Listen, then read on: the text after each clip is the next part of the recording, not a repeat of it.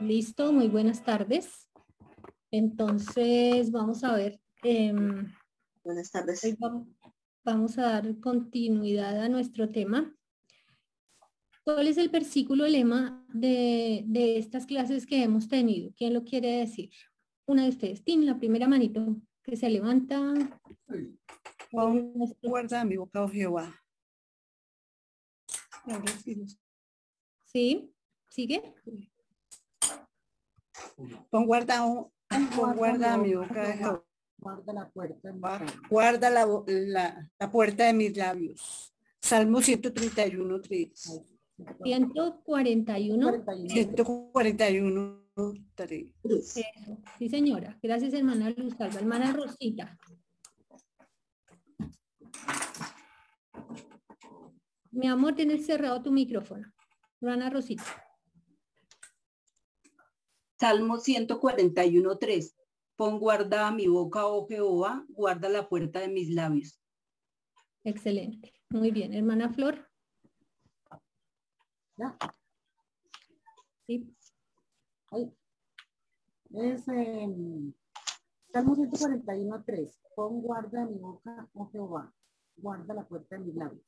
Muy bien. Señora. Hermana Norma. Salmo 141, 3. Pon guarda a mi, pon guarda a mi mente, oh Jehová, guarda la entrada de mis labios. Eh, yo también le he dicho al Señor, guarda la entrada a mis oídos, guarda la entrada a mi mente, a mis pensamientos, que no sean los tuyos. Guarda, pon guarda a mis pasos, pon guarda a todo lo que no te agrade, Señor. Muy bien. Sí, señora.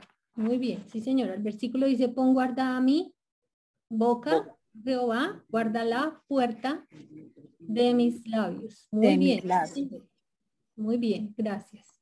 Listo, hermanas, muchas gracias. Muy bien. Entonces ese es nuestro clamor que aprendimos que debemos em, estar levantando día tras día delante del Señor, ¿cierto? Hay que clamar al Señor, hay que pedirle que lo haga, que nos ayude para que nuestra boca se cierre preferiblemente porque a veces se abre y no sale mucha cosa buena, ¿cierto? Entonces hay que rogar al Señor.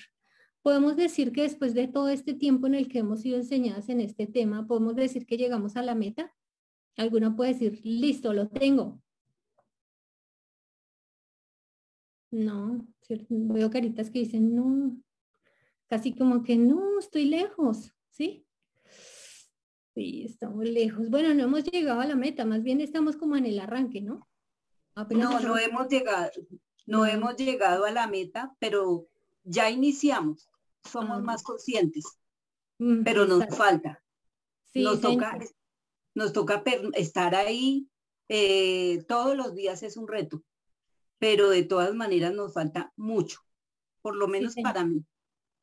Sí, señora, sí, creo que todas estamos en el mismo punto, sí, señora, pero también estamos viendo todas de nosotras. Yo creo que nadie se ha quedado pues sin ser tocada por la palabra en este tema. Hemos visto cómo el Señor nos llama la atención, nos redarguye, nos como que pusiera una lámpara, ¿no? Que se enciende y entonces uno puede ver el panorama que antes no percibíamos, o por lo menos no tan de manera evidente. Y ahora el Señor nos muestra muy claramente, cuidado, cierra tu boca, no digas nada, calla. O muchas veces nos ha pasado también de que lo que dijiste estuvo mal, y pero ya la embarramos, ¿no? Ya dijimos y... Pero el Señor nos redarguye y nos muestra, nos habla profundo en el corazón y dice, eso estuvo mal. Eso hizo parte de tal clase, tal día, cuando dijeron tal cosa y el versículo era este. Ah, ahí lo hiciste mal, tenías que haber callado, tenías que haber hablado una cosa edificante. Entonces, bueno, sí, así como dijo la hermana Rosita, no hemos llegado a la meta, pero ya vamos de camino, ¿cierto? Ya parece como que recién hemos arrancado eh, ese andar o esa carrera. Recién dieron el, el disparo para arrancar. ¿Han visto las competencias? En sus marcas, listos, y disparan para, para arrancar esa carrera, esa competencia. Entonces, bueno, ahí hemos empezado. Y pues la meta es el hablar con sabiduría, ¿cierto? Llegar a tener un hablar sabio, prudente, dulce, amable, palabras que edifican, llegar a, poder hablar palabras alcanzado, así como aprendemos en el versículo, saber hablar lo que es edificante, cosas que sean de provecho, y también abandonar lo que no es propio de una hija de Dios, ¿cierto? Tenemos que aprender a abandonar esas cosas que en muchas ocasiones se habían convertido en práctica para nuestra vida, eh, porque no teníamos bien el entendimiento o la conciencia o no habíamos visto en la palabra la magnitud que eso tenía, que eso se llama pecado y por eso no nos apartábamos, pero ahora ya tenemos que dejar de lado todo esto. ¿Listo? Entonces, vamos a orar. Nuestro buen Dios, te damos gracias por esta tarde nuevamente que nos permites reunirnos como tu gran familia, Señor. Gracias porque has provisto en tu grande misericordia para que podamos estar aquí, Señor. Gracias porque aún en estas condiciones ni el clima puede eh, impedir que nos reunamos, Señor. Gracias te damos porque es tu grande bondad, Señor. Gracias por tu palabra preciosa que has provisto, Señor, ampliamente para nuestra vida. Rogamos que seas tú quebrantando nuestro corazón, Señor, y que tu palabra dé fruto al ciento por uno en cada una de nosotras, Dios de los cielos. Rogamos a ti una vez más que pongas guarda a nuestra boca, que nos ayudes a hablar con sabiduría y con buen entendimiento. Ayúdanos para ser sensatas, entendidas y prudentes al buscar tu palabra día tras día, Señor, para que sea lleno nuestro corazón de ti y de tus palabras preciosas. Rogamos para que tú nos ayudes a hacerlo para que seas tú, Señor, el que cambie nuestro corazón para que podamos hablar lo que es apropiado y lo que es de provecho, Señor.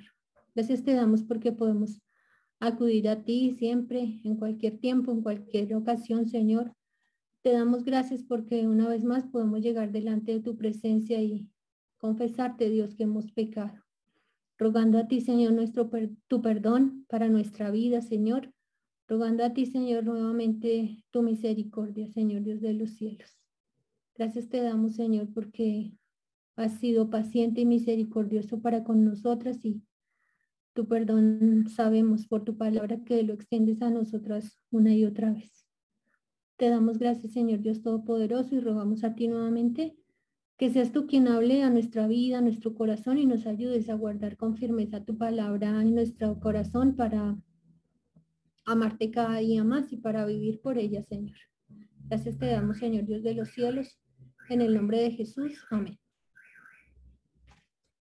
Bueno, mis amores, estamos haciendo nuestro repaso de cuando vimos la clase que se llamaba manzana de oro. ¿Recuerdan? Las joyas, la manzana de oro recubierta con eh, una filigrana de plata, con un adorno precioso y bueno, estábamos hablando de que necesitamos llegar a esa meta que el Señor quiere, que es un hablar prudente, sabio, puro, limpio, un hablar que edifica, ¿cierto? Y entonces el versículo lema para nuestras clases es, pon, guarda a mi boca, oh Jehová, guarda la puerta de mis labios. Y cada uno de los versículos no puede ser simplemente que lo decimos como el loro que le, le enseñamos a hablar y se quiere cacao, pero no sabe qué está diciendo. Entonces, cuando nosotros estamos diciendo, pon guarda a mi boca, eso debe ser realmente un clamor, ¿cierto? Una cosa de que yo le estoy diciendo a Dios, me estoy presentando ante el Señor y le estoy pidiendo que por favor haga eso, que suceda eso en mi vida. Como nosotras, por nosotras mismas no vamos a poder hacerlo, necesitamos clamar a Él y se debe ser un clamor vivo, un clamor ferviente y que se haga con nuestro entendimiento. No solamente decir, guarda mi boca, como digo, rin, rin, rin, no salió esta mañana. No, porque son cosas, si ve que son cosas distintas, cosas que, que recito, no puede ser la palabra, solamente recitada, no. Tiene que ser con el entendimiento, tiene que ser con un propósito. Entonces debe ser un clamor y una gran necesidad de nuestro corazón. Vamos a mirar algunos versículos de aquí en adelante. No voy a proyectar nada porque ustedes son muy juiciosas y están súper atentas y no necesitan de más, ¿cierto? Listo, muy bien. Vamos a mirar en Proverbios 25, 11 lo que Dios dice, a qué se compara un hablar provechoso, un hablar sano. ¿A qué se compara? ¿Cómo qué es? Proverbios 25, 11. Mis manitas lectoras.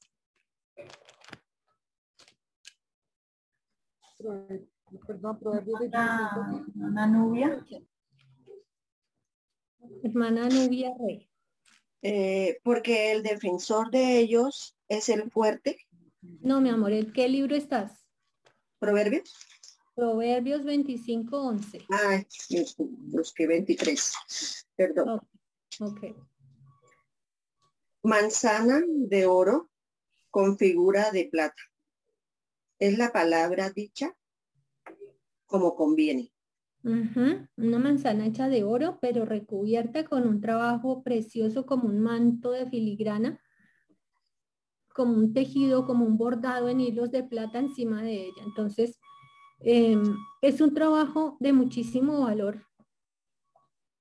La palabra dicha como conviene. Es un, casi es como un trabajo artesanal, ¿cierto? Es un trabajo de mucha dedicación, es un trabajo hecho con mucho detalle, con mucho cuidado y que además veíamos que ese buen hablar tiene muchos beneficios. Entonces, tranquilas que hay más versículos para leer.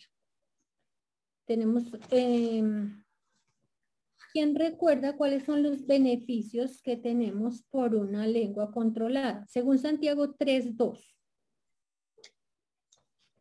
A mi hermanita Ana.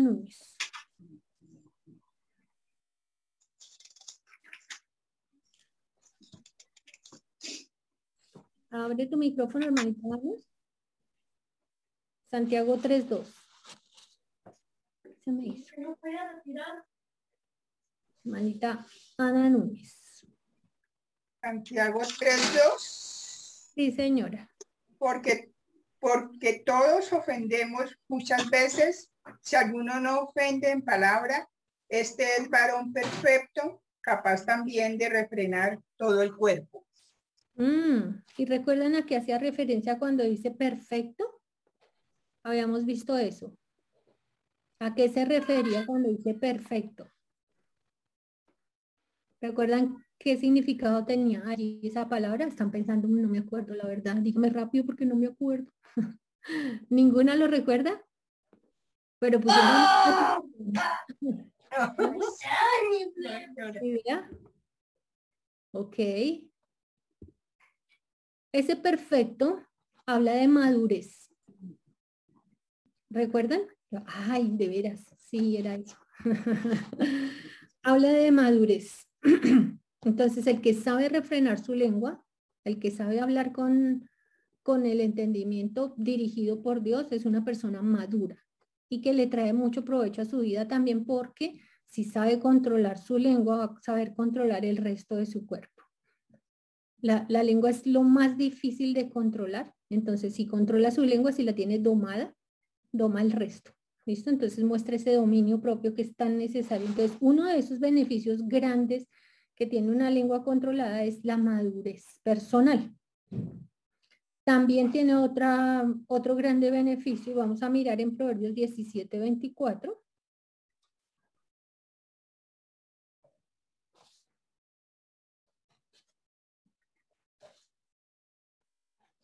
Hermana María Osorio.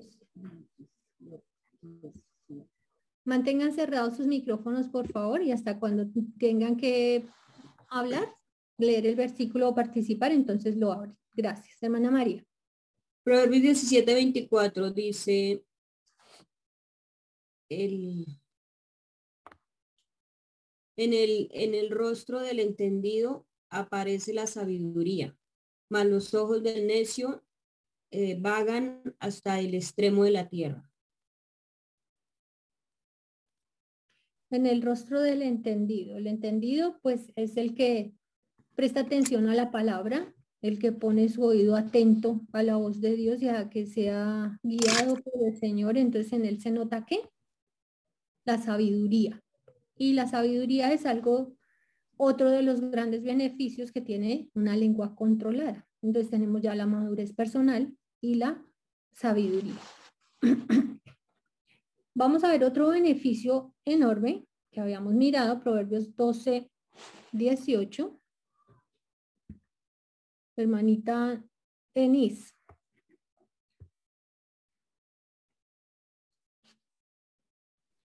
Proverbios 12, 18. Sí. Hay hombres cuyas palabras son como golpes de, espada, de espada mas la lengua de los sabios es medicina. Ajá. Entonces, si mi lengua es esa eh, espada, entonces va a matar a otro, ¿cierto? Va a herir, va a dañar. ¿A quién? A los demás, ¿cierto?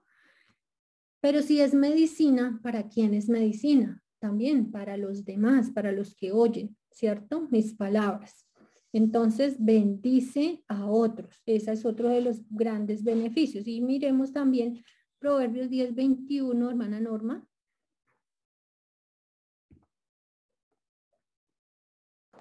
Proverbios 10, 21 de la palabra del Señor dice, los labios del justo apacientan a muchos, mas los necios mueren por falta de entendimiento. Ahí miramos también, apacientan a muchos, son bendición para el resto de las personas. ¿Listo? Y otro muy grande beneficio que deberíamos anhelar mucho, mucho, mucho más que los otros está en Proverbios 12, 22. ¿Quién quiere leer Proverbios 12, 22? Hermanita Luz Alba.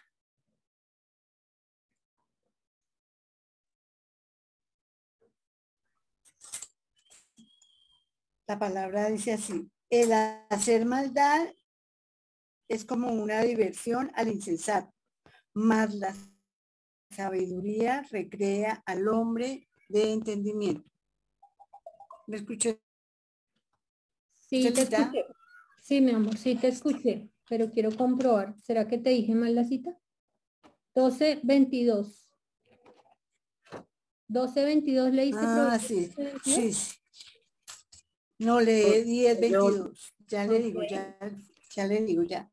Ya la tengo, este Los labios mentirosos son abominación a Jehová, pero los que hacen verdad son su contentamiento. Ajá, entonces es algo que agrada al Señor cuando estamos hablando de una manera apropiada y justa, de acuerdo a sus parámetros, es algo que agrada al Señor. ¿Listo? Colosenses 4, 6, ¿qué dice? Hermanita Ana Núñez.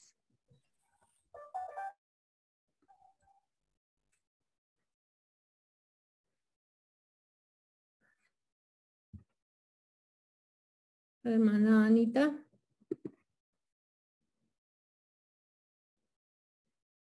Colosenses 4, 6. Ay, es que es 4, 6, es que no encuentro casi el micrófono para, para abrirlo. Sí. Se, sea vuestras palabras siempre con gracia, sazonadas con sal, para que sepáis cómo debéis responder a cada uno.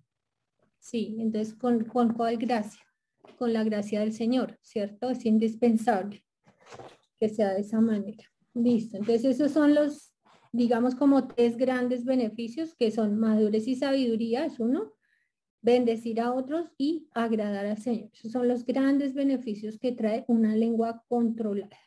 ¿Listo? ¿Alguna de ustedes desarrolló el taller cuando lo había enviado? En el momento en que hicimos la clase, cada clase se manda el taller se estaba mandando el taller, lo habían desarrollado. Espero que sí. La idea era para que saquen mucho provecho, pero de todas formas por eso estamos nuevamente eh, desarrollándolos acá. Listo.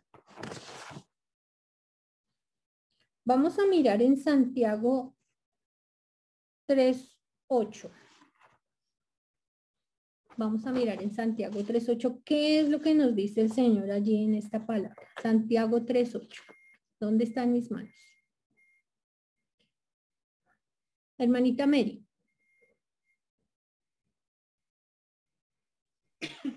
Sí, señora, buenas tardes. Santiago 3.8 dice, pero ningún hombre puede domar la lengua, que es un mal que no puede ser refrenado, llena de veneno mortal. Amén, sí, señora. Entonces, ningún hombre puede domar la lengua. Y ahí es cuando ese versículo nos deja como flop, como sin esperanza, ¿cierto? Como que, uy, y si no hay remedio para eso, ¿qué es lo que haremos con nuestra vida? ¿Qué es lo que podemos hacer o qué es lo que deberíamos hacer para tener una lengua controlada si es que no se puede? Dice que ningún hombre. ¿Y a qué hace referencia a ese versículo de Santiago 3.8 que ningún hombre puede refrenar su lengua? ¿Qué dice? ¿Que es un mal imposible? Dice que definitivamente no hay remedio o qué era exactamente lo que estaba diciendo. ¿Recuerdan? Porque ese también lo vimos en la primera de las clases. ¿Qué dice, hermana Yolanda? A ver, dice que debemos estarnos evaluando si hablamos a la manera de Dios, que, que si estamos utilizando un estilo apropiado que agrade a Dios y prestar mucha atención a lo que estamos hablando y es nuestra responsabilidad de lo que nosotros hablamos. ¿Era eso? Mm, eso tiene mucho que ver con el tema, pero específicamente lo que estoy preguntando no era eso. Dice Santiago 3.8 que ningún hombre puede domar la lengua. Y ya habíamos visto que cuando dice, pues ahí está diciendo hombre, pero se refiere a la raza humana, ¿cierto? Ninguna persona puede controlar su lengua. Y entonces, ¿cuál es la esperanza? Entonces está diciendo que definitivamente no hay solución para esta situación, ¿o qué dice? Hermanita Mary. Pues nosotros por sí solos no lo podemos, pero tenemos al Espíritu Santo que nos ayuda a tener victoria con el pecado si le pedimos de corazón y pues de verdad hay ese deseo de cambios en nuestras vidas para agradar a Dios.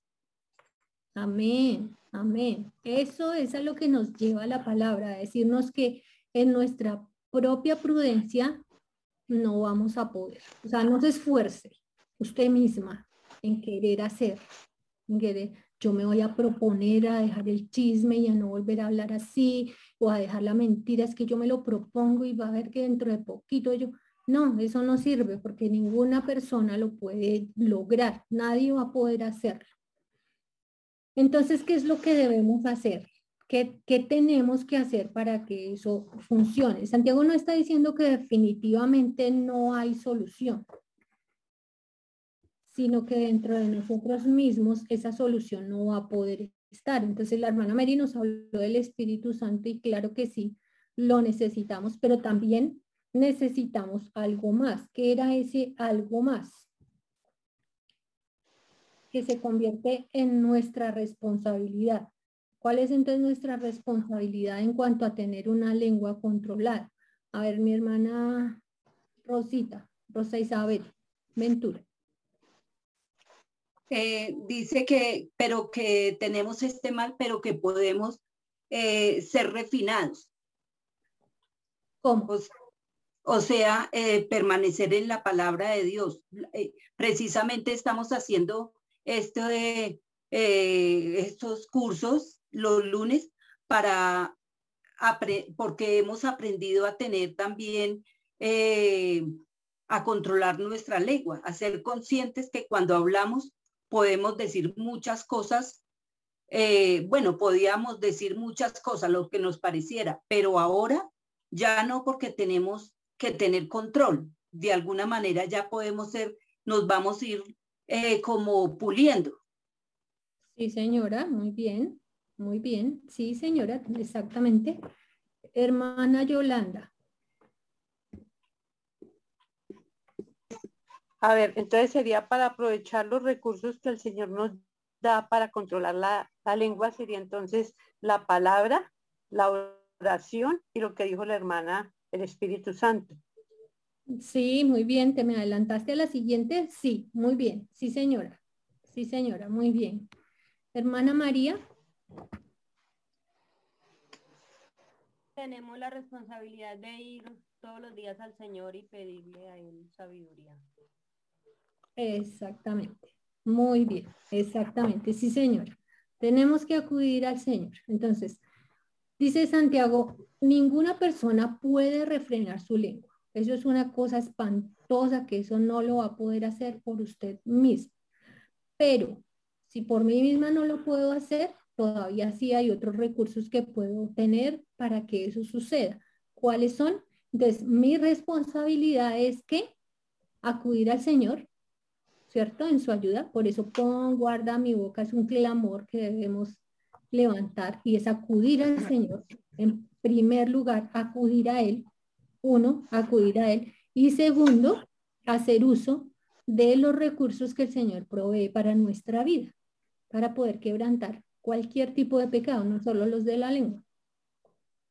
Entonces, nuestro deber, nuestra responsabilidad es acudir al Señor y aprovechar los recursos que el Señor nos da, ¿cierto?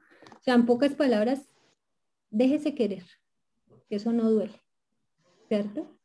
Entonces, como es, es, una, es un problema tan grande ese de la lengua que yo no puedo hacer nada para solucionarlo, yo no lo puedo controlar, pero sí tengo mm, todas las posibilidades que Dios me provee. Entonces yo tengo es que ir a Él para que eso pueda suceder, ¿sí? Y a, acogerme a todo lo que Él da.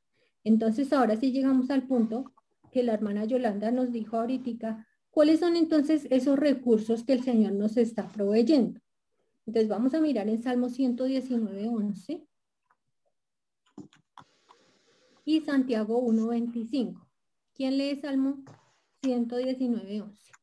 Y otra niña lee Santiago 1.25. Mitana Núñez.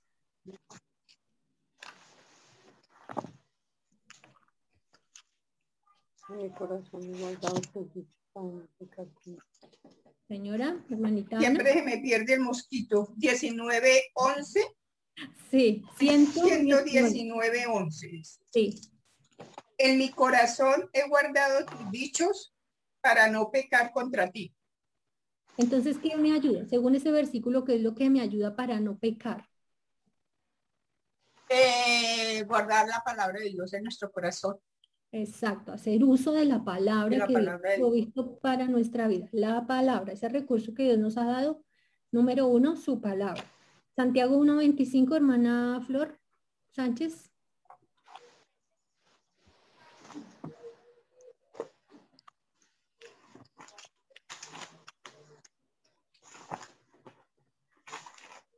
Santiago 1.25, hermanita Flor.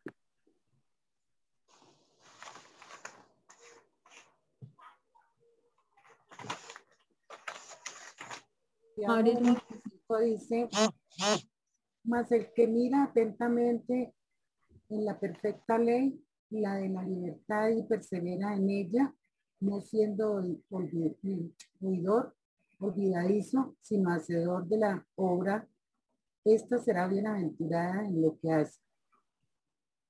Ok, entonces nuevamente nos habla de qué? ¿Cuál es Ser el hacedores de la palabra. Ser hacedores de la palabra.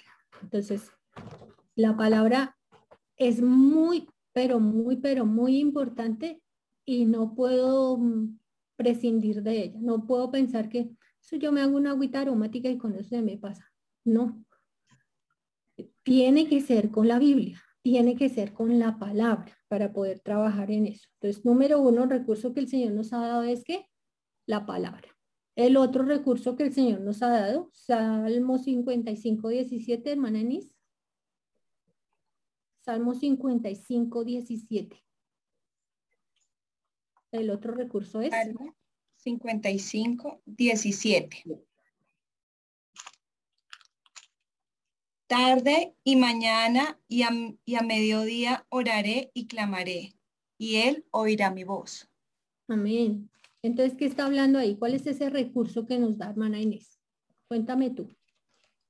Eh, él nos da um, la oración. La oración es, ese es el primer recurso que tenemos y nos dice que podemos orarle a Él a tiempo y a destiempo en cualquier momento que nosotros queramos y eh, podemos hacer una oración y lo mejor de todo es que el Señor está ahí para escucharnos.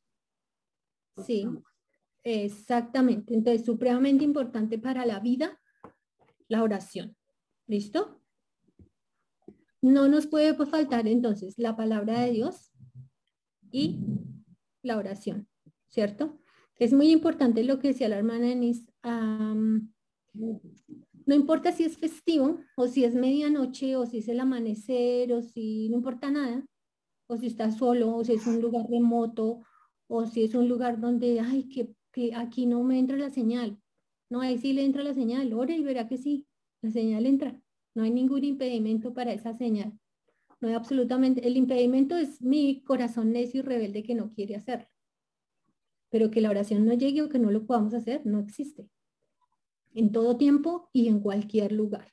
Entonces, que no nos falte qué? La palabra y la oración. Pero también tenemos otro recurso supremamente importante que vamos a mirar en Efesios 5, 18 y 19. Efesios 5, 18 y 19. ¿Quién dijo yo? 5, 18, 5, 18 y 19. Hermana Flor Sánchez. Efesios 5, 28, 29. 18 y 19. Ay, perdón.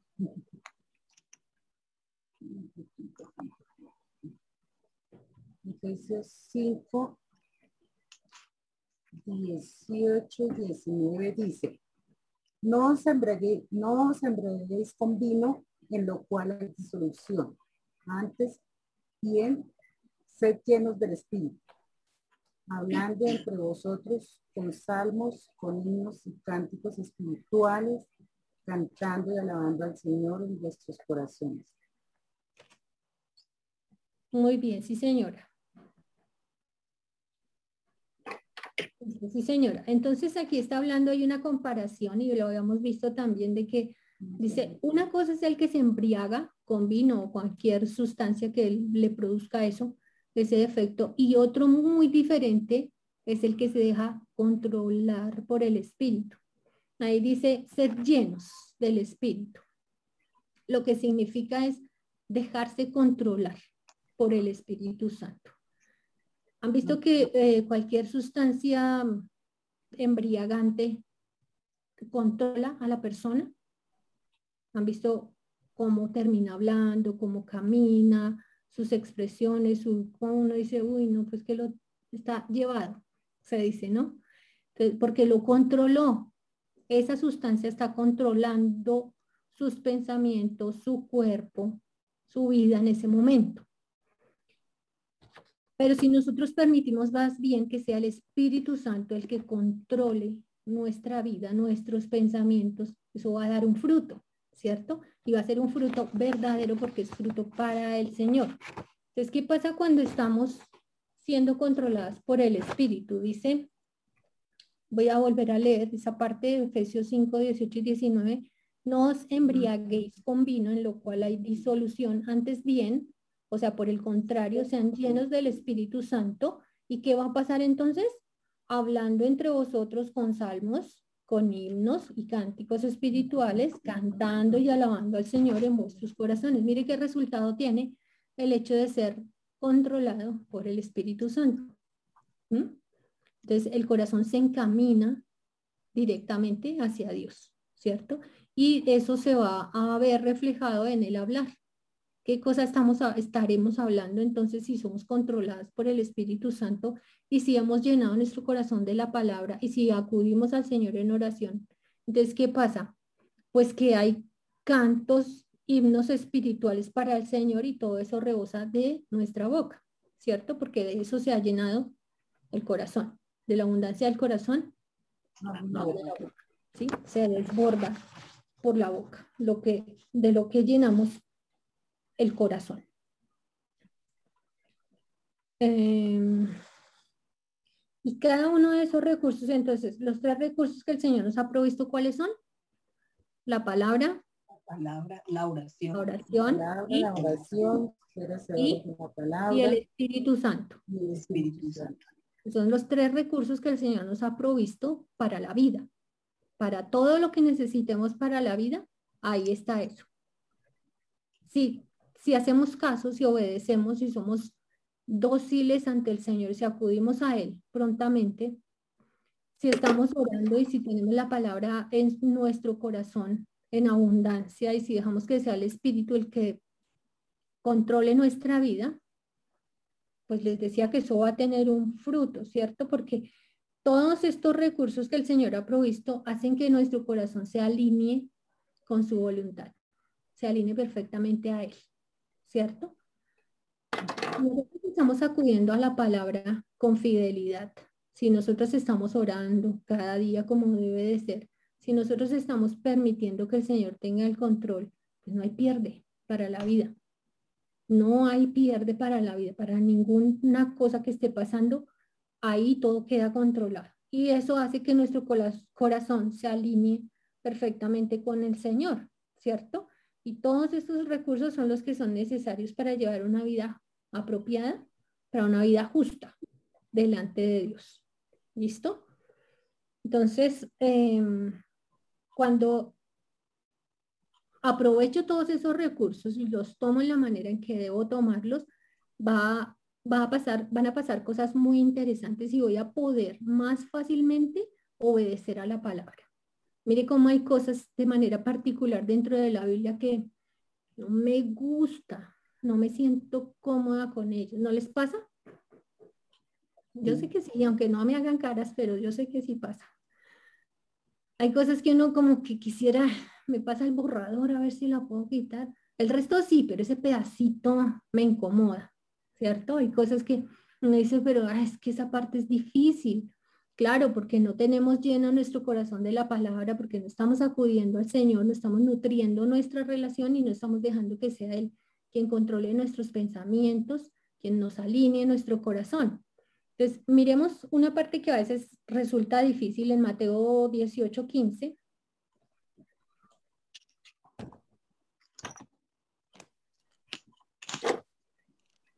Muchas de las cosas que vemos en la palabra no es que sean necesariamente difíciles, sino que nuestra necedad es lo que nos lleva a pensar, ay, eso es tan difícil, qué complicado. Hermanita María. Mateo 18, 15 palabra del Señor en Mateo 18:15. Por tanto, si tu hermano peca contra ti, ve y repréndele estando tú y él solos. Si te, si te oyere, has ganado a tu hermano. Amén. Y a veces esa parte, como que patinamos ahí, decimos, mm, está linda la porción y como que seguimos rápido, vamos a leer el otro, ay, ¿qué otra historia vendrá después de esa? ¿cierto? Nos hacemos la loca. Entonces ahí el Señor dice, por tanto, si tu hermano peca contra ti, y habíamos visto que necesariamente se habla de una persona creyente y que necesariamente sea que haya pecado. No que sea algo de mi gusto personal y que yo diga, es que a mí me molesta que tal hermana haga tal cosa. Eso no es como para llamarle la atención, no, porque ya el problema quién es, el problema soy yo, ¿cierto?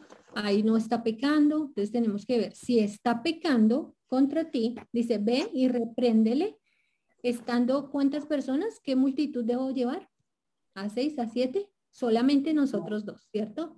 Los dos implicados directamente.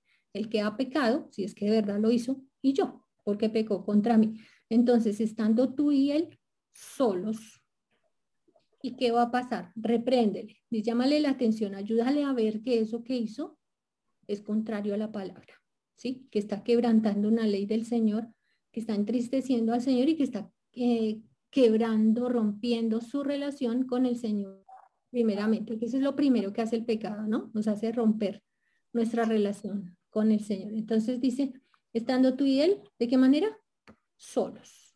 Si te quiere, has ganado a tu hermano. Entonces, ojo que cuando vemos que algo está sucediendo con una persona, algo que me ofende, que me daña, que hace algún pecado contra mí, yo no voy a contárselo a Sandrita, yo no voy a contárselo a la hermana Pilar, yo no voy a contárselo o hago una reunión de amigas y les cuento, ¿cómo les parece? Escuchen lo que me sucedió. O sí, hago una tarde de té para contarles, ¿no? Con galletas, tampoco. A nadie. Nadie tiene por qué saberlo aunque nuestro corazón se alborota, ¿no? ¿Y a quién llamo? ¿A quién le digo? De esto tengo que decirle a fulano. No, dice tú y él cuando ha pecado contra ti, solamente él y yo. ¿Por qué? Porque debemos guardar el corazón de esa persona y guardar también el nuestro, ¿cierto? Y no debemos dejar que pase mucho tiempo, debemos solucionarlo muy prontamente por el beneficio de la persona que ha pecado para ayudarle a que pronto restaure su relación con el Señor y por guardar nuestro propio corazón. Cuanto más tiempo dejo eso ahí, entonces más se va cocinando esa cosa, ese problema, más lo voy acrecentando, más voy a anidar cosas en mi mente y pero es que fue horrible, en serio que lo que hizo fue feo, entonces la palabra dice que eso no debía hacer y dele, y dele, y son argumentos para uno mismo como para envenenarse, autoenvenenarse. Entonces no debemos hacer eso. ¿Qué debemos hacer? Gálatas 6.1.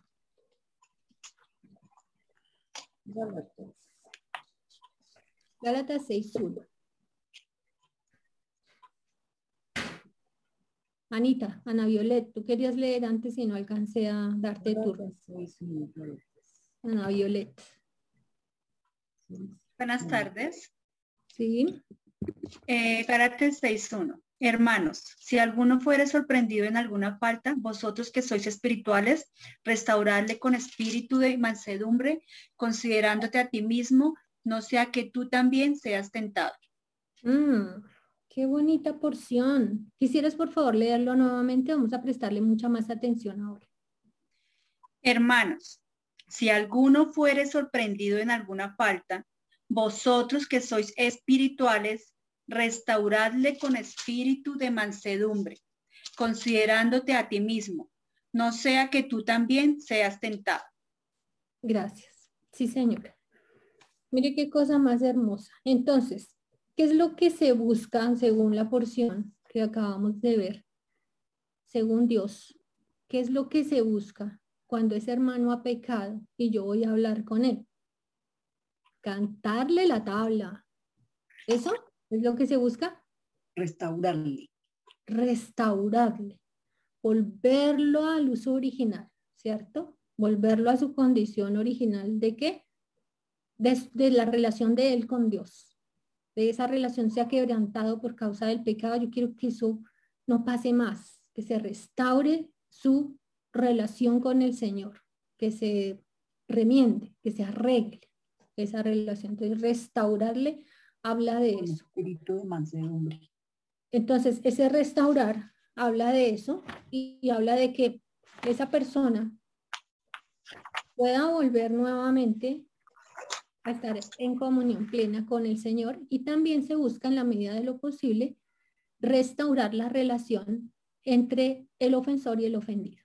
¿Listo? Eso se busca en la medida de lo que sea posible en cuanto dependa de vosotros, está en paz con todos, dice la palabra. Entonces, mientras sea posible, se busca eso. Y entonces dice que vosotros que sois espirituales, vosotros que sois maduros y entendidos en la palabra, que pones por obra la palabra, eh, restaurarle de qué manera. Ve y llámale la atención, pero con toda firmeza. Hazle entender como sea que entienda. ¿Así o con qué? No, con mansedumbre. Ah, con mansedumbre, o sea, Con humildad, con amabilidad. Exactamente, con humildad, con amabilidad, con todo el amor posible. ¿La mansedumbre hace parte de qué? ¿Recuerdan? Porque la mansedumbre no va solita. ¿La mansedumbre hace parte de qué? De la humildad. Tiene que ver mucho con la humildad, pero la mansedumbre hace parte de un fruto todo. del Espíritu Santo. Hace parte del fruto del Espíritu Santo, sí señora, muy bien. Esa es una parte. El fruto es uno solo, pero tiene nueve características ese fruto. El fruto del Espíritu Santo es amor, amor, gozo, paz, paciencia, benignidad, bondad, fe, mansedumbre y paciencia son nueve cositas. ¿Se acuerdan que cuando vimos el, el estudio sobre el fruto del espíritu veíamos como una morita? Había una mora deliciosa ahí que tenía cada uno de sus punticos. Es una sola mora, pero está conformada por muchos punticos. Entonces así podemos pensar del fruto del espíritu. Es uno solo, pero está conformado por muchas cositas, por estas nueve. Entonces dice que vaya con espíritu de mansedumbre y ustedes me decían que con humildad, ¿cierto? Con amor. Entonces tiene que implicar todas esas cosas.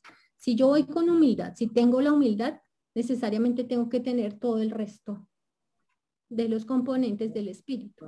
Recuerdan que una de las, em, de las figuras o los símbolos que se veía cuando estudiamos el fruto eran las lucecitas de Navidad, toda la conexión. ¿Qué pasa cuando un bombillito se echa a perder? Ah, se dañó toda la extensión, no sirve, mm. ¿cierto? Bueno, repare ese bombillito y ahora sí todas. Entonces yo no puedo quitar la mansedumbre, ese bombillito no lo puedo sacar y dejarlo solo. Yo tengo que ir con todo el fruto del Espíritu. Y para eso necesito, nuevamente retomamos, los recursos que el Señor me ha dado. Para poder dar el fruto del Espíritu, dar evidencia de fruto para Dios en mi vida, necesito la palabra de Dios, necesito la oración, oración y necesito depender del Espíritu Santo, permitir que Él me controle. ¿Listo? Entonces, sigue cómo todo se une, cómo todo se junta nuevamente en la palabra. Entonces, con espíritu de mansedumbre, tenemos que hablar con quién, con el ofensor. Y vamos a buscar en Proverbios 27, del 5 al 6. ¿Cuál sería entonces la motivación que me lleva a hablarle a la persona? ¿Qué me tiene que motivar? Proverbios 27, 5 y 6. Hermanita Ana Núñez.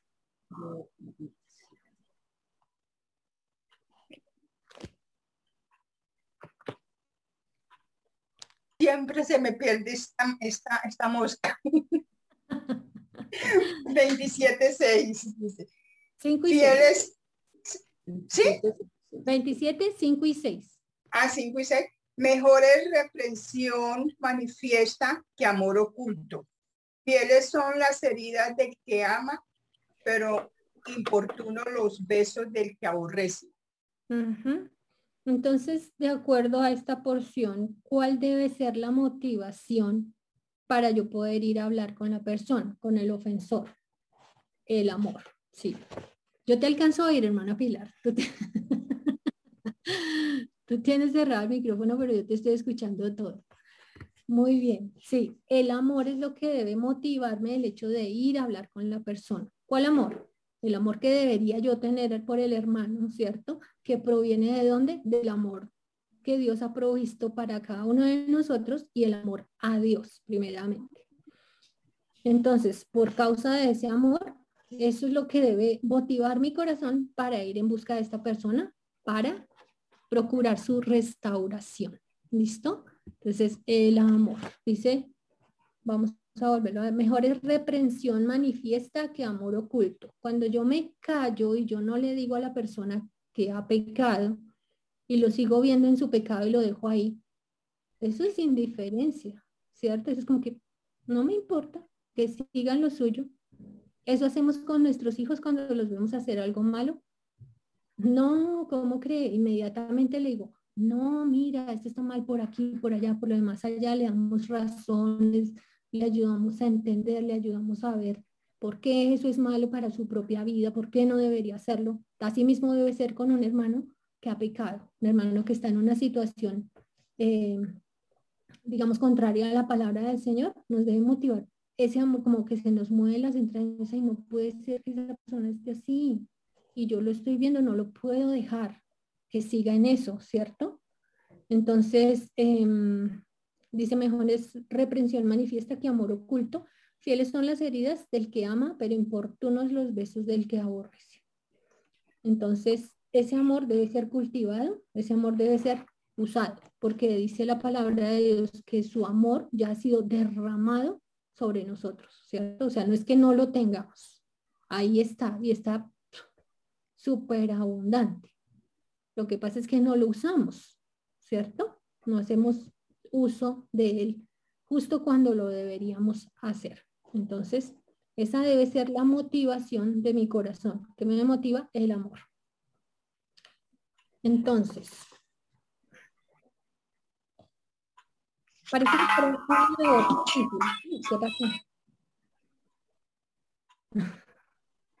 está, está aburrida la situación, nos pusieron música para amenizar un poquito el ambiente. Ahorita le marco. Eh, Listo. Entonces, em, parece que fuera una labor difícil, ¿no? Parece como que, uy, pero es que es un poquito incómodo, pero es que ir a hablarle por dónde le entro, cómo le digo, cómo hago. Por eso es tan importante la oración. Cuando se presenta una situación como esas, primero necesito orar. Necesito pedirle al Señor que encamine mi corazón, que me ayude a, a tener las palabras apropiadas, hablar con sabiduría, a que mi corazón no vaya cargado de pronto de algo inapropiado, de una motivación errada, ¿cierto? Que el Señor quite todo orgullo de mi corazón para poder hablar lo que es de bendición, una palabra sabia. Entonces, eh, si aún así me sigue pareciendo difícil, está pasando algo grave con nosotros, ¿cierto? Porque si ya acudimos al Señor para eso y todavía no queremos hacerlo, está pasando como algo raro ahí. Resulta que cuando nosotros vamos en oración, ¿qué es lo que se nos hace más evidente? ¿Qué es lo que es como que, uff, ha perdido un poco de vista eso? ¿Qué? Cuando nosotros llegamos a orar, de que soy consciente, ¿qué es lo que están, está ahí. Esa sí no te alcancé a oír, hermana Pilar. ¿De qué? De que soy consciente en ese momento, más que en otro momento. De, de, que soy pecador, Estelita. De que Cuando voy en oración al Señor. Sí, de que soy pecadora, sí, señora hermana Mary. Iba a decir lo mismo de pecado. Ah, ok, tengo conciencia de pecado. ¿Por qué se despierta tanto esa conciencia de pecado en ese momento? ¿A causa de qué? ¿Qué hace que mi conciencia de pecado se despierte y diga, uy, horrible lo que en mi corazón, mire, tengo que confesar esto, tengo que, como que me siento chiquitica. ¿Qué cosa me hace sentir así? Perdón, por el poder del Espíritu, Santo que mora nosotros. Muy bien, sí, señor. Señora, ¿alguien me iba a decir algo más? Ok, sí. ¿Saben qué pasa? Cuando yo soy consciente de la presencia de Dios, eso cambia completamente el panorama. ¿Cierto? Necesariamente debería pasarnos eso. Cuando yo tengo conciencia de delante de quién me estoy presentando, porque ya conozco quién es Dios, porque ya sé que Él es santo, entonces ahí queda, en evidencia queda el contraste de lo que yo soy. Yo soy pecadora, ¿cierto? Dice Pablo que mm, palabra fiel y digna de ser recibida por todos, que Cristo Jesús vino al mundo para salvar a los pecadores de los cuales yo soy el primero, ¿cierto? Y lo dijo Pablo, pero cuando lo leemos no pasa que, ay, sí, era yo. No es como que lo estoy leyendo que, ah, mire lo que Pablo contaba, sino que soy yo. Yo soy el primero de los pecadores. Entonces, necesito conocer a Dios para saber, en el momento en que yo me presento delante de Él, que se me haga evidente quién es Él, ¿cierto? Su santidad y su pureza y demás. Y entonces eso revela la necedad de mi corazón, como lo negro de mí, queda como el contraste. Ese gran resplandor de pureza, de blancura, de todo, y el parche negro que soy yo, ese pedacito de parche, sucio, feo, ¿cierto? Pero entonces también es muy necesario eso, ser conscientes de la presencia de Dios y de la obra de Dios en nuestra vida. Eso es supremamente necesario, no podemos perderlo de vista. Eso tenemos que uno y otro día volver, volver a eso. Miremos en Isaías 6, Isaías capítulo 6 del 1 al 5.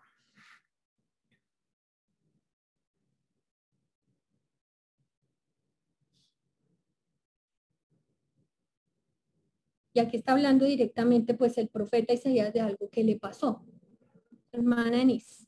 6 del 1 al 5. En Isaías 6 del 1 al 5. En el año que murió el rey Usías, vi, vi yo al Señor sentado sobre un trono alto y sublime, y sus faldas llenaba el templo. Por encima de él había serafines, cada uno tenía seis alas con dos cubrían sus rostros y con dos cubría sus pies, y con dos volaban. y el uno al otro daba voces diciendo, Santo, Santo, Santo, Jehová de los ejércitos, toda la tierra está llena de su gloria. Y los quiciales de las puertas se estremecieron con la voz del que clamaba y la casa se llenó de humo. Entonces dije, ay de mí, que soy muerto porque siendo hombre inmundo de labios y habitando en medio de pueblo que tiene labios inmundos, han visto mis ojos al rey Jehová de los ejércitos. Mire qué cosa tan espectacular. Yo no sé, a mí Isaías me enamora por completo. Aunque esté hablando de juicio, de lo que sea que hable, me enamora en una forma impresionante, me encanta. Y esta porción me parece súper espectacular. Entonces, eh, el profeta le es permitido en ese momento tener la visión del cielo, tener la visión de Dios directamente, ¿cierto? En la manera que es posible que un ser humano lo pueda ver. Dice que él tuvo una visión en donde podía ver el trono del Señor. Dice, vi al Señor sentado sobre un trono alto y sublime. ¿Ustedes se han podido eh, como imaginar esta escena? como que mientras íbamos leyendo, usted está como mirando lo que pasa y haciendo en su mente todo lo que está sucediendo allí. ¿No le parece como, ay, impresionante haber estado y uno quiere como estar allá detrás, no tan cerquita, no tan cerquita, todavía darse cuenta de lo que está pasando, pero no tan directamente ahí? ¿Por qué? Porque va a pasar lo mismo que le pasó a él. Se hace tan evidente la suciedad del corazón estando delante del Señor. Es una cosa que es imposible ocultarla, no se puede, no se puede, es una cosa que es como si le pusieran a uno una lupa súper grande ahí encima y se le ve exactamente, bueno, todos los microbios de pecado que pueda uno tener. Entonces, em, acá, de, ¿de qué cosa es consciente ahí el profeta? De modo que le hace reconocer su condición de pecado de que él es absolutamente consciente allí en ese momento. no todas son puras. una sola.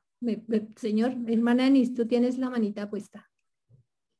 Eh, que es inmundo de labios, es lo primero que reconoce cuando está, dice, ay de mí, que soy muerto, porque siendo hombre inmundo de labios, y habitando en medio del pueblo que tiene labios inmundos, han visto mis ojos al rey. Es decir, él reconoce que su, manera de hablar no ha sido la mejor, pero aún así puede ver al rey de los que es el Señor.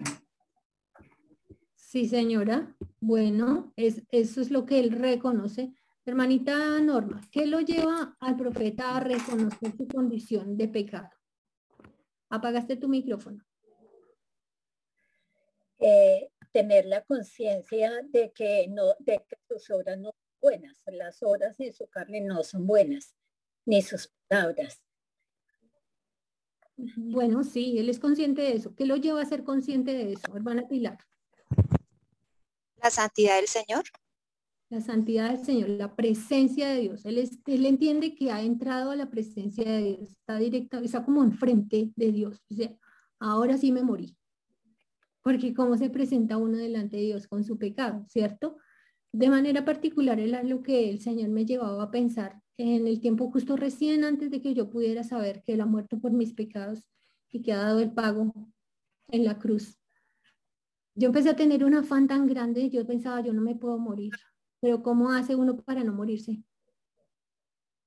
O sea, pues cuídate mucho, pero, o sea, eso es una cosa que uno no puede controlar, ¿cierto? Pero yo pensaba, yo tenía mucha urgencia, yo no me puedo morir, porque si yo me muero voy a llegar delante de la presencia de Dios. Yo no sé cómo sabía eso, pero yo lo sabía. Yo no había sido enseñada en la palabra, ni mucho menos, pero yo sabía eso. Yo no me puedo morir en esta condición que tengo porque voy a llegar delante de Dios. ¿Cómo voy a remediar eso? Necesito remediarlo. O necesito no morirme nunca. Porque ¿cómo llego ante la presencia de Dios? Y dentro de no mucho tiempo el Señor me llevó a una iglesia donde se enseñaba em, sobre la salvación.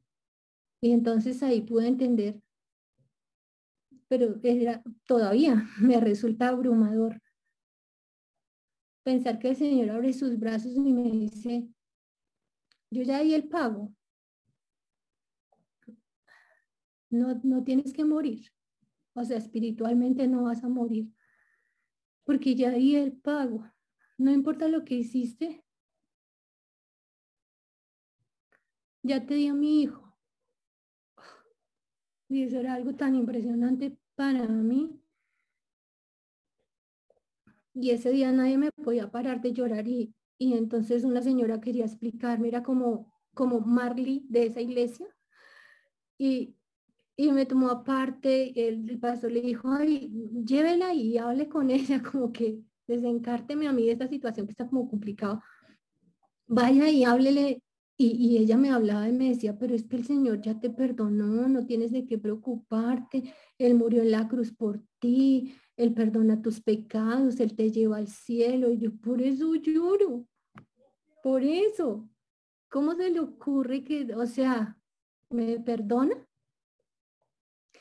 no me reclama nada.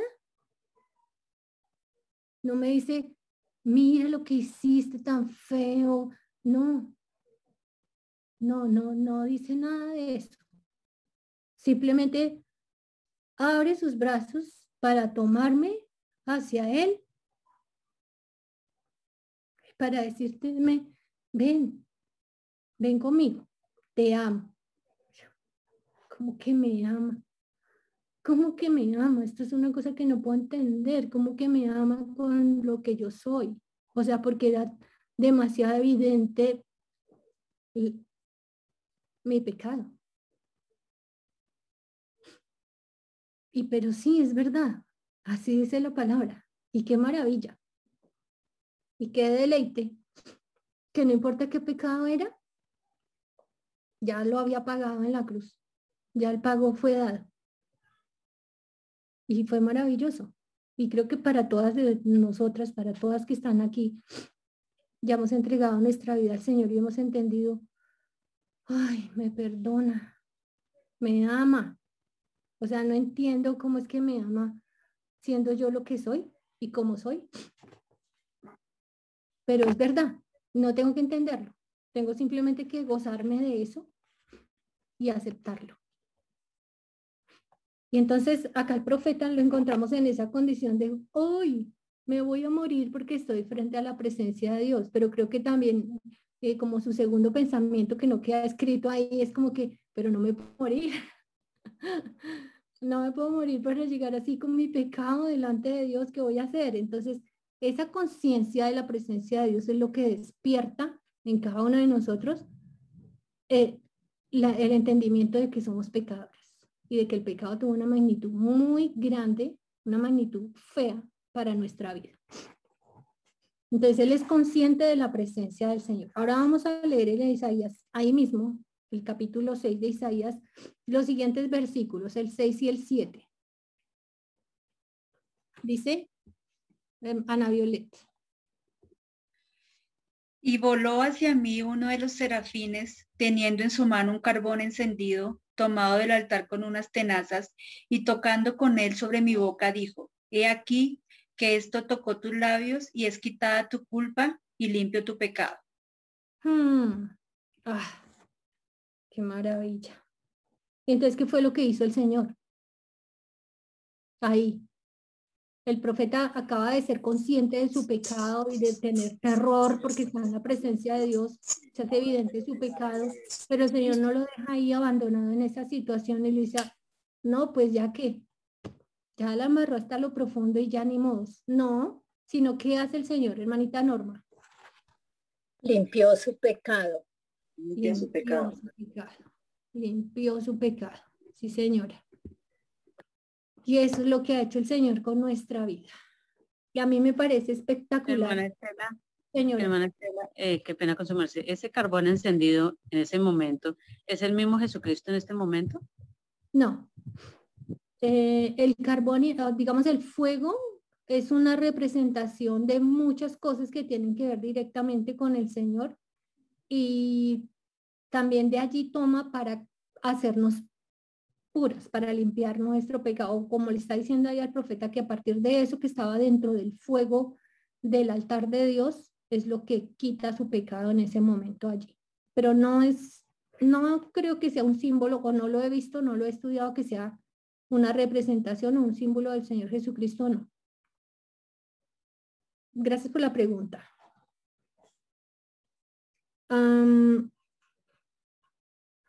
A, mí me llama mucho la atención y siempre me ha parecido muy particular que lo que habla aquí del pecado que confiesa el profeta es particularmente un pecado de la lengua. ¿No les parece asombroso? Eso me llama mucho la atención y desde mucho tiempo, desde la primera vez que lo oí, pero hablas justo de eso. Y esta fue una porción en particular que el Señor me permitió a mí para mi vida, porque yo también o sea, llegué a ese, a ese momento ya dentro de la vida cristiana de saber, ay, pero es que andando en la manera que hay en mí todavía, por, pues por la manera de, de, que había llevado de vida y por el pueblo, porque habito en medio del pueblo que tiene labios inmundos. Lo que, las personas que estaban a mi alrededor, eso lo normal era hablar suciedades, ¿cierto? De una manera horrible. Dice, de mí que soy muerto porque siendo hombre inmundo de labios, pero pudo haber dicho otra cosa, sucio de corazón, bueno, no sé, tantas maneras en que pudo haber expresado su pecado, pero dice, siendo hombre inmundo de labios y habitando en medio de pueblo que tiene labios inmundos, han visto mis ojos al rey Jehová de los ejércitos. Y voló hacia mí uno de los serafines teniendo en su mano un carbón encendido tomado del altar con unas tenazas y tocando con él sobre mi boca, dijo, que aquí que esto tocó tus labios y es quitada tu culpa y limpio tu pecado. Y es la imagen, si han visto la, la película o han leído el libro del peregrino, cuando se rompe ese paquete que llevaba ahí, ¡ah! libertad, ya no hay peso, ya, ay, ya puedo moverme, ya podría brincar y sí, brincar de gozo, de alegría delante de Dios, de gratitud. Y es lo que hace el Señor para nuestra vida, para cada una de nosotras, siendo que tenemos em, labios inmundos, que los hemos tenido, pero el Señor viene Él directamente, envía desde su altar para limpiarnos, para purificarnos. Entonces el Señor purifica al profeta, según nos dice acá en, esta porción. Le limpia de su contaminación de pecado, lo limpia y le quita la culpa. Es, es quitada tu culpa y limpio tu pecado. Y eso hizo el Señor con nosotros. Exactamente eso es lo que ha hecho. Esa es la obra de Él, preciosa y perfecta y que solamente Él podía hacer por nuestra vida. Pero si a usted le parece incómodo pensar que, pero es que eso es del Antiguo Testamento, eso se lo está diciendo es al profeta, eso no me lo está diciendo a mí. Bueno, entonces vamos a mirar en Colosenses 2. Es Nuevo Testamento, es la iglesia de Cristo. Colosenses 2, 13 y 14. Esta porción también es, es lo máximo. Me encanta, me encanta, me super encanta. Colosenses 2, 13 y 14. Dice hermana Erika. Colosenses 2, 13, 14. Y a vosotros, estando muertos en pecados y en la incircuncisión de vuestra carne, os dio vida juntamente con él, perdonándoos todos los pecados anulando el acta de los decretos que había contra nosotros, que nos era contraria, quitándola de en medio y clavándola en la cruz y, ah. y despojando hasta ahí, allá. Ahí el 14, muchas gracias. Pues podríamos seguir, es una delicia. Hagan ustedes esa lectura, que si ya ahí lean completo ese capítulo, es una cosa de un deleite, de un... No, eso es una cosa, pero la maravilla. Dice, y, es, y a vosotros, Piense que está hablando cada una de ustedes. Esto es Nuevo Testamento, esto es para la iglesia. Dice, y a vosotros estando muertos en pecados y en la incircuncisión de vuestra carne os dio vida. ¿Quién hizo eso? Dios. Os dio vida juntamente con él. ¿Con quién? Juntamente con Jesucristo. Nos dio vida con él. Nos dio vida con él. Nos dio vida con él. Parece que se me perdió nos dio vida juntamente con Él, haciendo qué? Perdonando todos los pecados. No fueron unos, no fue la mayoría, fueron todos los pecados de la vida suya y mía, desde chiquitica, desde que nacimos hasta el último día de la vida, todos los pecados fueron perdonados por Dios en su Hijo Jesucristo dice, anulando el acta de decretos que había contra nosotros, que nos era contraria, quitándola del medio y clavándola en la cruz. ¿Ustedes se acuerdan cuando el Señor fue llevado a la cruz, que pusieron un, un letrero sobre la cruz arriba? Decían, ¿y por qué lo matan? ¿Por qué lo llevan a la cruz? Por ser rey de los judíos. Decía ahí. Y los eh, fariseos y los sacerdotes fueron a, a reclamarle a, a Pilato y a decirle, no ponga que es rey de los judíos, ponga que él dijo que es rey de los judíos. Y en eso sí tuvo firmeza Pilato y le dijo, no, ya está escrito. Así, como está escrito ya quedó, no voy a cambiar nada. Entonces, resulta que eso era algo que se usaba para la época, para el momento, aparte de que llevaban a la persona a la cruz, le ponían un letrero, un aviso arriba y decía cuál era su delito, por qué fue llevado a la cruz. porque recibe este castigo, que es el castigo supremo para los delincuentes más terribles, supuestamente? Eh, y ahí decía los delitos que cometió. Entonces la persona pasaba, los que pasaban a mirar, a hacer la novelería, pasan y le dicen, ay, es que era ladrón, ay, fue que mató, ay, fue que hizo, ¿cierto? Entonces queda expuesto públicamente eh, la, digamos como la acusación, como sus, ah, se me fue, ¿cómo se llama eso? Bueno, lo que hizo. Está expuesto. El delito. Sus delitos. Sí, está, está expuesto ahí públicamente, pero entonces dice que el Señor anuló el acta de decretos que había contra nosotros, que nos era contraria. Entonces, ¿cuál era esa acta? Pues era la acta de, los, de nuestros delitos. O sea, nosotros éramos, nosotras éramos las que deberíamos estar muriendo en la cruz y debería ser puesto ahí. Hizo tal cosa, hizo lo otro. Uy, pronto el cartel era largo, ¿no? Pero todos esos delitos de los que podríamos llegar a ser acusados delante de Dios, en derecho eso se llama cosa juzgada. A un delincuente no se le puede juzgar dos veces por el mismo delito, ¿cierto? Si fue ladrón y ya fueron y lo llevaron ante el juez y dijeron, usted es un ladrón, tiene que pagar tal, la, ta, ta. Va, y dentro de tanto vuelven y lo llevan. No, a mí ya me juzgaron por esa. Yo ya no me robé más. Yo me robé esa y ya fue juzgado. Eso es cosa juzgada. De eso no se vuelve a hablar, porque eso ya, como que ya pasó el proceso que tiene que ver con esa situación. ¿Sí me entienden? Entonces, asimismo, el Señor levanta esa acta de decretos, nuestras, nuestra acusación, hizo esto, hizo lo otro, dejó de hacer aquello, dejó de hacer las cosas buenas. Toda esa acta de decretos dice que el Señor la exhibió públicamente en la cruz. ¿Cómo pasa eso? Pues eso no estuvo escrito con tinta y con papel, ¿cierto? O sea, físicamente no pasó, eso pasó de manera espiritual. Entonces el Señor levanta esa acta de decretos y dice, mire, Estela, hizo esto, lo otro, lo demás allá, lo de ta, ta, ta, pero yo estoy pagando eso. Entonces, eso es cosa juzgada. Eso ya no puede estar en nuestra contra. Entonces, como decirle a los demonios, al diablo, decirle, ya no le puede reclamar por eso, ya no le puede susurrar al oído, ¿se acuerda lo que hizo que fue horrible? ¿Se acuerda eso tan feo que esté? Uy, usted, ¿y cómo cree que Dios la va a amar por eso?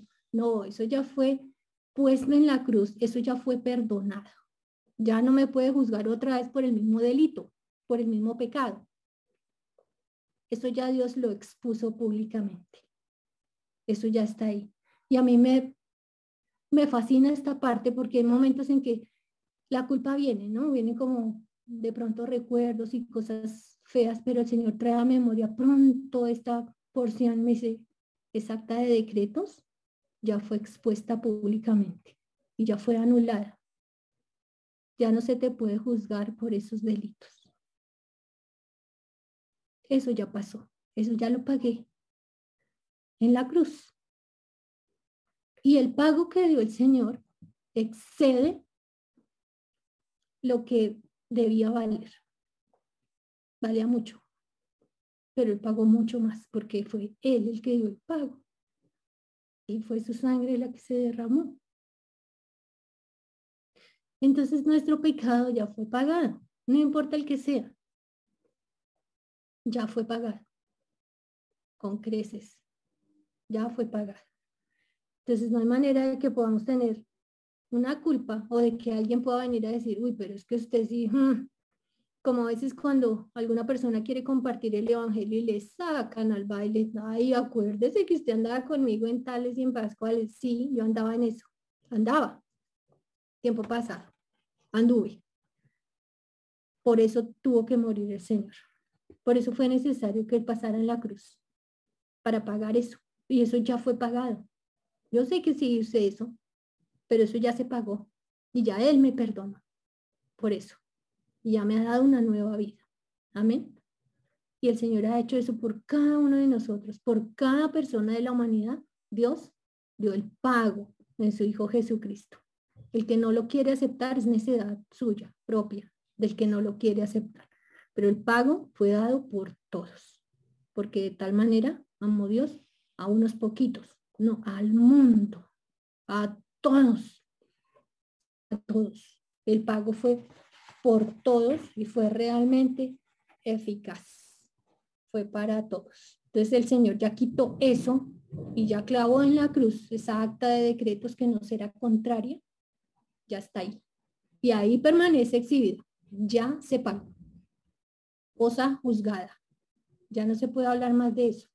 Ya volver a llevarlo a la corte por el mismo delito, no, ni pierda el tiempo eso ya pasó. Entonces eso fue algo que el Señor hizo para nuestro favor, para nuestra vida.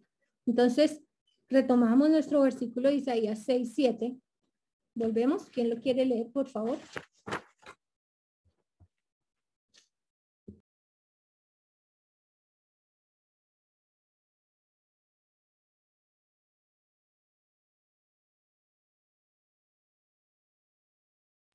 Hermanita Rosa Isabel. Isaías 6:7. Y tocando con él sobre mi boca, dijo, he aquí que esto tocó tus labios y es quitada tu culpa y limpio tu pecado. Ya el Señor nos limpió. Y de manera particular nos limpió nuestros pecados de la boca, ¿cierto? De esos labios inmundos, el Señor ya lo ha quitado ya nos limpió de eso. ¿Y ahora qué vamos a hacer? Ah, el Señor ya lo hizo, chévere, pero la necesidad todavía me acompaña, ¿cierto? Entonces, por eso necesito día tras día acudir al Señor, clamar a Él, pedirle nuevamente, pon guarda mi boca, oh Jehová. Guarda la puerta de mis labios. Por eso necesitamos cada día acudir a Él llenarnos de su palabra una vez, otra vez, otra vez. Y recuerden que este era nuestro versículo de memorización. Entonces, este es nuestro versículo que vamos a repasar esta semana para decirlo junto con el resto de los versículos que ya tenemos hasta hoy. Isaías 6, 7, y tocando con él sobre mi boca, dijo, he aquí que esto tocó tus labios y es quitada tu culpa y limpio tu pecado. Entonces, el trabajo que yo no podía hacer, porque ninguno puede refrenar su lengua, el trabajo que yo no podía hacer lo hizo el Señor, pero ahora yo tengo una responsabilidad y es mantener eso que el Señor me ha dado, eso que Él ha hecho. ¿Y cómo lo mantengo? ¿Cuál es mi responsabilidad? Acudir al Señor y usar esos recursos que el Señor me ha dado. ¿Listo? ¿Y cuáles son sus recursos? La palabra de Dios, la oración y el Espíritu Santo. ¿Listo? Entonces, ya no hay excusa, ya no hay excusa. Yo sé que cuesta y vamos a tener que prestar mucha más atención de aquí en adelante a lo que estamos hablando, a lo que estamos poniendo en nuestro corazón, porque de repente uno dice, ay, pero ¿por qué hablé eso? ¿Por qué dije eso? Bueno, porque ya lo había puesto adentro. Si no estuviera adentro, no hubiera salido, ¿cierto? Entonces necesitamos, pensemos que nuestro corazón es un vaso de cristal muy fino, pero resulta que alguien estuvo jugando con él y lo llenó de barro. ¿Le sirvo leche en ese vaso? O sea, así. ¿Y se la toma? No, gracias, la leche casi no me gusta. ¿Qué tengo que hacer si no lavo el vaso y solamente voy a usar leche para que ese vaso quede limpio?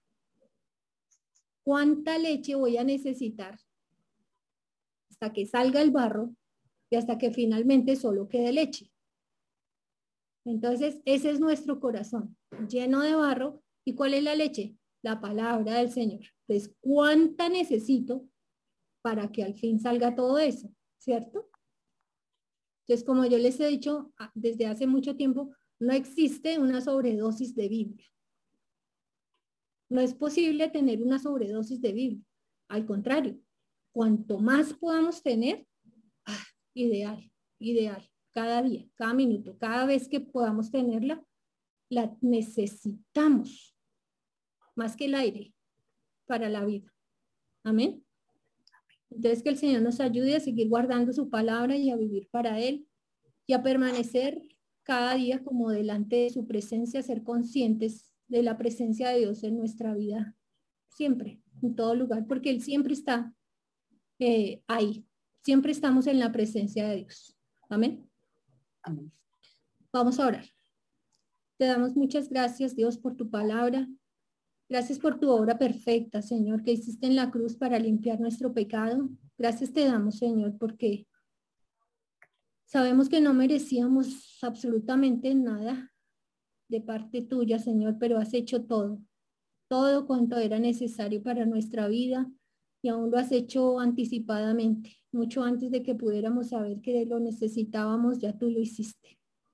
Gracias te damos por tu amor, Señor, que no falta cada día para con nosotros, tu bondad, tu fidelidad, Señor, tu grande misericordia, Señor, tu paciencia para con cada una de nosotros. Rogamos a ti, Señor, para que nos ayudes a guardar tu palabra en nuestro corazón. Ayúdanos, por favor, a acudir a ti diariamente, en todo tiempo, en todo lugar, Ayúdanos para tener un corazón dócil y humilde delante de tu presencia para permitir que seas tú quien tenga el control de nuestra vida, Señor, y asimismo de nuestro hablar. Ayúdanos a hacer bendición a otros, a agradarte a ti, Señor, a hacer cada día alcanzar madurez y sabiduría por medio de tu palabra. Ayúdanos a amarte y a bendecir tu nombre, Señor. Te rogamos que nos ayudes, Dios Todopoderoso, para poderlo hacer. Te damos gracias porque nos gozamos en tu palabra, la cual has provisto para nutrir nuestra alma, Señor. Gracias te damos, Señor, por toda la provisión que has hecho para nuestro beneficio, Señor Dios Todopoderoso.